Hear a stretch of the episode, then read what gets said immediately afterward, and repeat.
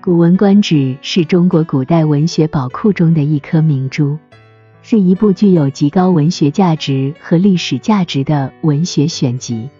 该书由清代学者李慈铭编纂，于乾隆年间问世，收录了从先秦时期到明代的一百篇优秀古文，内容涵盖了政治、军事、文学、哲学等各个领域。今天我们将从古文选材、文学特色、影响力和思想内涵等方面对《古文观止》进行更为详细的解读。首先，谈及《古文观止》的选材，李慈铭在编纂《古文观止》时，经过精挑细选，力求搜罗千古佳作，广泛涵盖不同历史时期和不同领域的古文。这些古文作品涉及诸子百家的代表性人物，如孔子、孟子、荀子、韩非子等，也涵盖了历史文献，如《左传》《战国策》等。此外，还有文学家、政治家等各类人才的作品。这些古文作品，无论在文学还是思想上，都具有重要的价值和意义。例如，孔子的《论语》中的述而一文，表达了孔子对仁德的崇高追求和对个人修养的思考；荀子中的道直一文，则通过塑造道直这个叛逆之人，展现了对于君主政治的警示和反思。这些文献成为了后世学习和研究的重要素材。其次，值得称道的是《古文观止》的文学特色。选入《古文观止》的古文佳作，在文学形式上表现出优美的词藻和词章，充满了古典的韵味。其中有具有雄浑豪放气质的，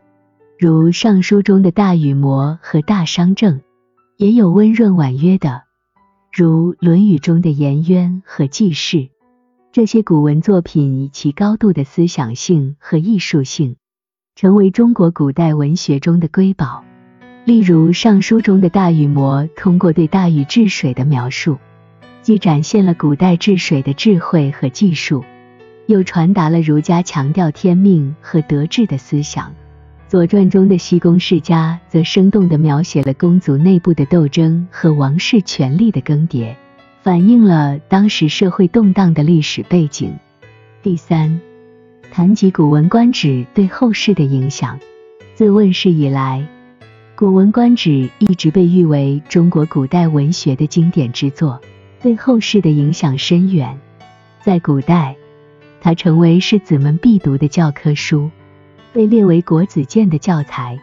为古代士人修身齐家、治国平天下提供了重要的文学素材和道德规范。随着时间的推移，《古文观止》的影响力愈加广泛，现代教育领域仍在使用它。许多学校将其列为必修课程，用以培养学生的语言表达能力和文学修养。另一方面，《古文观止》也对中国现代文学的发展产生了深远的影响。它不仅影响了现代散文的发展，也为后来的文学创作提供了丰富的创作素材和文学借鉴。许多现代作家在创作中受到了《古文观止》的启发和影响。从中汲取灵感和积淀自己的文学功底，同时，他也为研究中国古代文学和思想提供了重要的参考资料。对于现代学者而言，《古文观止》是了解古代文化和思想的窗口，为研究中国古代文学和思想提供了重要的参考。细细品读《古文观止》，我们能够感受到古代文人的情怀与智慧。他们在文字中表达了对社会、生活和人性的深刻认知。这些古文佳作通过优美的语言和独到的思想，折射出古代社会的风貌，让我们了解历史的厚重和文明的延续。这些文献不仅是文字的精炼，更是智慧的结晶。他们为我们展示了古代文化的博大精深。也为我们提供了深入了解中国古代文学和思想的契机。总体而言，《古文观止》作为中国古代文学宝库中的一颗明珠，具有极高的文学价值和历史价值。它不仅收录了从先秦到明代的众多古文佳作，涵盖了政治、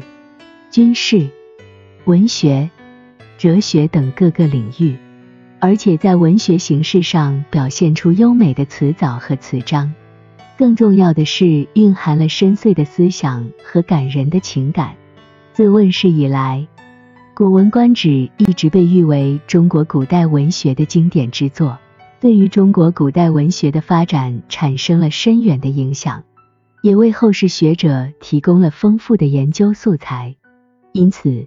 它在文学史上有着不可替代的地位和作用。